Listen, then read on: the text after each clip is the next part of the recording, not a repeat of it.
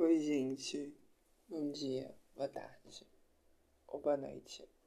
Eu nunca vou saber realmente a hora que vocês vão ouvir.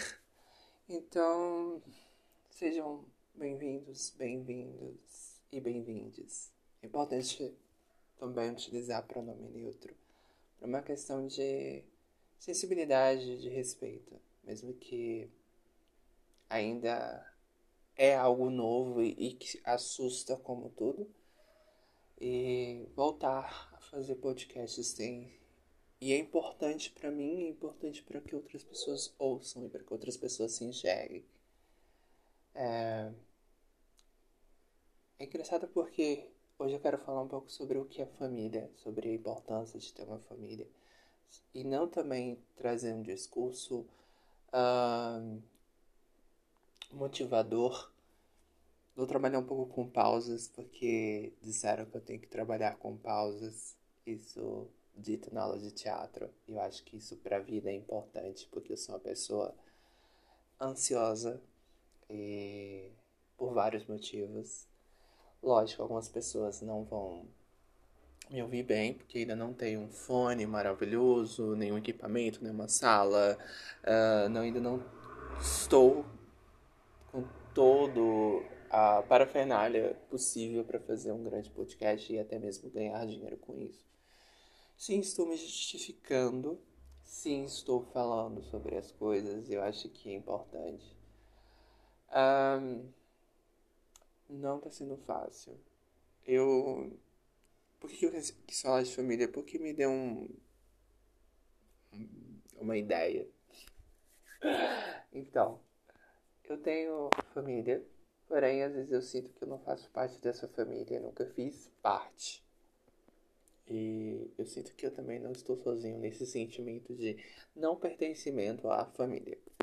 Eu sinto que também tem muito a ver com as pessoas nunca te derem liberdade ou por você ser a pessoa mais estranha nesse grupo.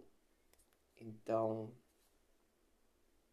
às vezes eu sinto inveja de pessoas que são tão próximas dos pais que te deram paz, né? Que eu não tive paz, eu tive pessoas que estavam aqui.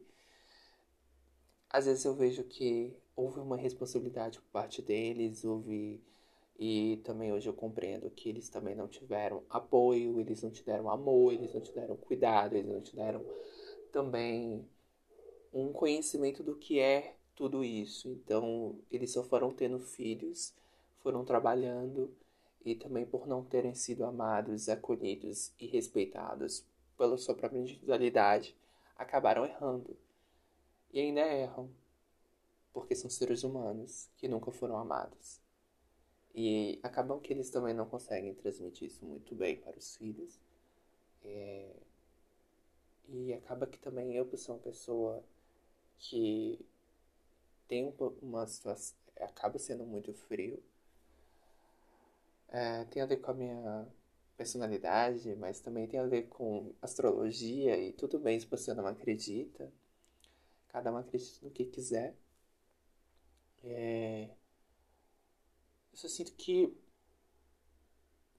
às vezes tem essa necessidade, sabe, de ter uma família e de talvez um dia criar uma família, porque eu nunca tive. E também eu não quero mais ocupar esse espaço, essa obrigação de eu sou a pessoa que tô ali para juntar todo mundo dessa família que muitas vezes é muito desarmoniosa. Eu acho que não é meu papel. Eu acho que eu sozinho não consigo, como eu sozinho não consigo. É... Não consigo, por exemplo, construir minha carreira ou fazer qualquer coisa na vida.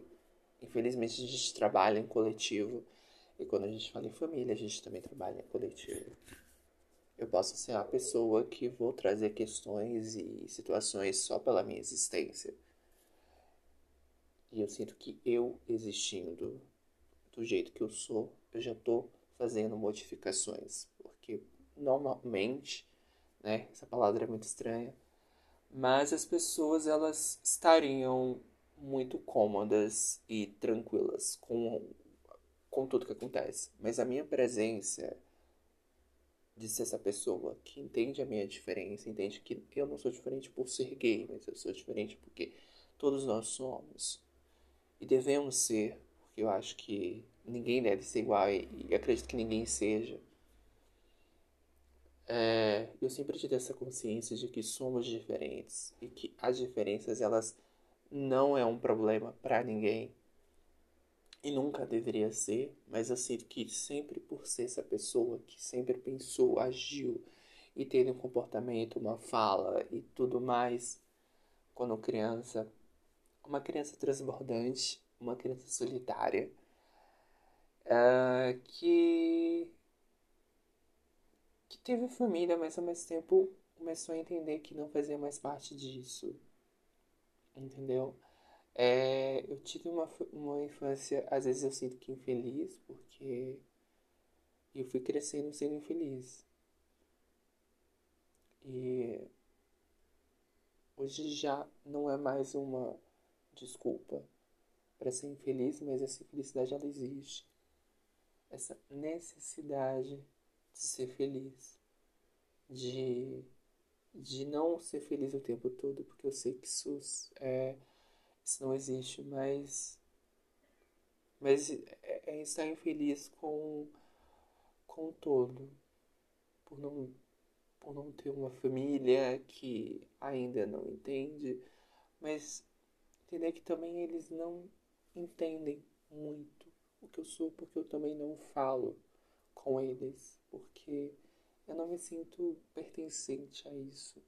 Talvez por isso que eu sempre quis fugir dessa casa, sair dessa casa, esquecer, sabe, e viver a minha própria vida. Tô nessa situação de autoestima, né, de baixa estima, nessa sensação de estou preocupado, e essa sensação me faz pensar sempre em, em matar-me, em querer morrer, em querer deixar isso aqui tudo. Tento procurar soluções mais é, ruins às vezes para poder aguentar isso aqui, essa merda que é a vida. E eu, quando eu falo a merda que é a vida, eu tô falando da minha, porque eu sei que tem gente que sempre vai falar, nossa, mas tem gente que tá passando fome. Ah, ok, tudo bem, cada um tem.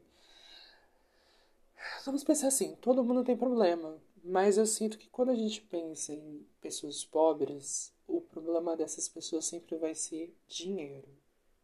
Entendeu? Então eu estou generalizando o problema geral. Pessoas pobres elas sofrem porque elas não têm dinheiro. Elas não têm dinheiro para o básico. E pensando em família, isso sempre, assim, sempre foi muito turbulento, sempre foi muito confuso. Meus pais não são, não, não são ainda e não foram pais que que conseguiam pagar as contas muito porque não tinham essa consciência mesmo de educação financeira. Não conseguiam, é, não conseguiam ter uma vida estável financeiramente, mesmo trabalhando. Assim, houve momentos que estiveram desempregados, mas assim, eu sinto que ainda bem, não sei se é o universo, não sei, a gente nunca passou por necessidades, necessidades assim, de, de realmente não ter o que comer. Então sempre teve o que comer. Mesmo que seja arroz e feijão, a gente tinha isso. Para mim, ok. Para minha mãe, isso era uma era horrível. Isso tem a ver com a infância e adolescência e a vida que ela cresceu, sabe? Ela não pôde estudar, não pôde meio que escolher e ser livre. Então ela sempre teve que trabalhar para dar de comer outras pessoas, enquanto para ela sempre foi tipo, eu não posso comer porque os meus irmãos precisam comer primeiro. E eu sinto que isso ainda tá nela, eu sinto que ainda ela sente, eu sinto que eu também não tenho obrigação hoje em dia, porque eu também estou vivendo, eu sinto que ela tentou, mas ainda sempre me faltou o básico. E aí eu sinto que ao meu redor, as pessoas que têm oportunidades e sempre terão oportunidades, elas sempre acham que por elas terem tido oportunidade, por elas terem tido pais ou mães, sei lá, ou pessoas responsáveis que fizeram de tudo para que a vida delas fosse mais, digamos, mais acertada assim na vida, acho estranho eu ainda não não consegui e quererem colocar uma culpa de que eu sou a pessoa que estou escolhendo tudo na minha vida e que, portanto, se eu estou infeliz, se eu sou um fracassado, é por minha conta, é por minha culpa. E, e por certos momentos eu acredito que sim, mas é, eu vejo que a maior culpa é a falta do básico, é a falta de ter tido essa presença maior. Eu nunca tive. E eu não quero agora também. E nem tô humilhando, me humilhando para isso, sabe? Então, eu tenho percebido que tudo é falta do básico. Falta de ter uma passagem para ir e voltar. Falta de, de ter, sabe, como muitos colegas, falta de ter tido um celular em certa época. Falta de ter tido acesso à cultura que me foi negada e é negada ainda para várias pessoas que moram na periferia. E ainda muitas pessoas que vivem, que não têm consciência de classe, vão querer nos culpar, porque é culpa nossa não ter cultura, não falar um português corretamente, é, da gente não ler, não saber escrever, da gente. Ah, o adolescente hoje em dia de escola pública não quer, não sabe escrever, ele chega no ensino médio. Sim. É culpa dele? Pode ser. Mas já para pensar que eu acho muito fácil julgar e falar que a culpa é de uma pessoa, sendo que a gente que tudo é feito para que aquela pessoa não saiba, para que ela não e que aí e aí quando se pensa em trabalho, os trabalhos que aparecem, que sempre querem aparecer, são empregos muito uh, que querem te deixar cada vez mais presos a eles, por causa de sobrevivência e de alimentação, assim, que é algo que deveria ser que a gente não deveria se matar tanto para poder ter comida no prato. E é isso. Eu voltei pro teatro ah, já tem dois meses e e Infelizmente o cachorro vai latir, porque esse cachorro ele late por tudo. Algo que me irrita. Mas tudo bem. Não sou perfeito e tudo bem. E. E é isso. Eu voltei pro teatro. E eu percebo que eu tenho um talento. Mas só o talento não adianta. Não adianta. Eu tenho um talento para atuar, para interpretar, para pegar um texto e, e, sabe? Eu tenho um talento. Mas eu preciso de grana. Eu preciso de dinheiro. Eu preciso me manter. Eu preciso ter o básico. Entendeu? E. E Parece que quem trabalha com teatro, trabalha com arte no Brasil, já tem o básico. Sempre teve o básico. Lógico que existem exceções. Mas tem também uma, uma galera que consegue, sabe, pensar assim: é, eu vou ter paciência, eu vou aguentar, eu vou passar fome. Mas não é pra gente passar fome, é pra gente viver entre aspas, os nossos talentos, os nossos sonhos. Não é. Porque enquanto isso, gente rica tá fazendo o que quer, quando quer, e ainda reclama da porra da vida. Você consegue entender? A gente tá tirando das tripas ao coração para poder viver qualquer coisa, ou às vezes a gente deixa de, de, de, de trabalhar esse talento, de, de moldar isso, de lapidar. Enquanto há pessoas que nem são tão talentosas assim podem, podem fazer vários cursos, viajar e coisa e tal, que é uma coisa que me frustra até hoje, porque eu não posso viajar. Porque viajar é caro. E não vem com esse papinho de que ai, você tem que guardar e, e, e planejar e coisa. Não. A gente é pobre. Pobre não planeja. Pobre vive na linha da emergência o tempo todo, na linha da sobrevivência. É isso. É isso. Vamos parar de ser hipócrita. Vamos parar de cobrar do pobre aquilo que só o rico consegue fazer. E ele consegue fazer assim, rapidamente. O pobre, ele, se ele quiser viajar, ele tem que decidir se ele paga essa conta, a conta de luz ou a conta de água, ou ele deixa a internet cortar Sendo que hoje em dia a internet é importante, ok, é importante. Então, eu acho que é isso, é a, a hipocrisia. A hipocrisia é uma merda. E é como o Brasil foi construído. E ele ainda é construído em cima de hipocrisia. É o rico, a classe média que nunca vai ser rico, mas também só porque tá ganhando um pouco mais, acha que vai conseguir. E e também muita gente vai virar, ai, vende bolo, vende isso, não sei o que, não sei o que. Ok, se você quer passar por isso, passe. Passe. Faça o que você quiser da sua vida. Mas não, não queira determinar como a vida dos outros tem que ser. Porque você, vamos pensar assim, escolheu. E eu tenho problemas com essa questão de escolhas. Porque eu sinto que pobre ainda não pode escolher tudo o que quer fazer da vida. Porque ele está sempre tendo que. Lógico, ele escolhe o tempo todo.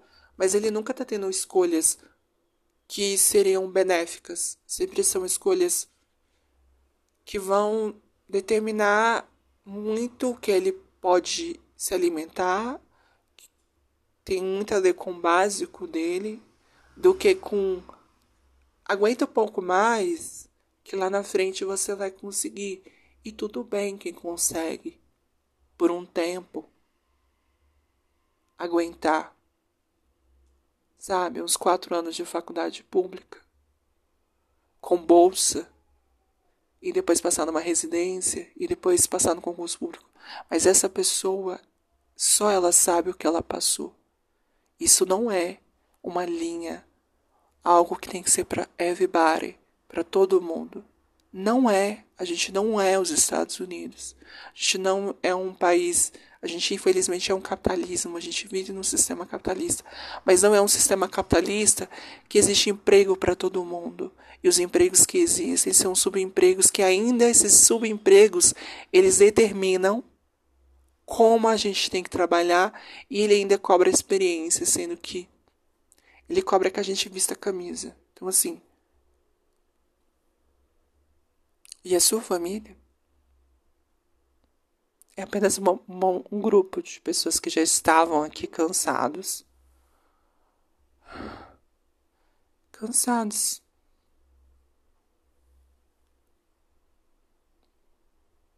E eles estão cansados também.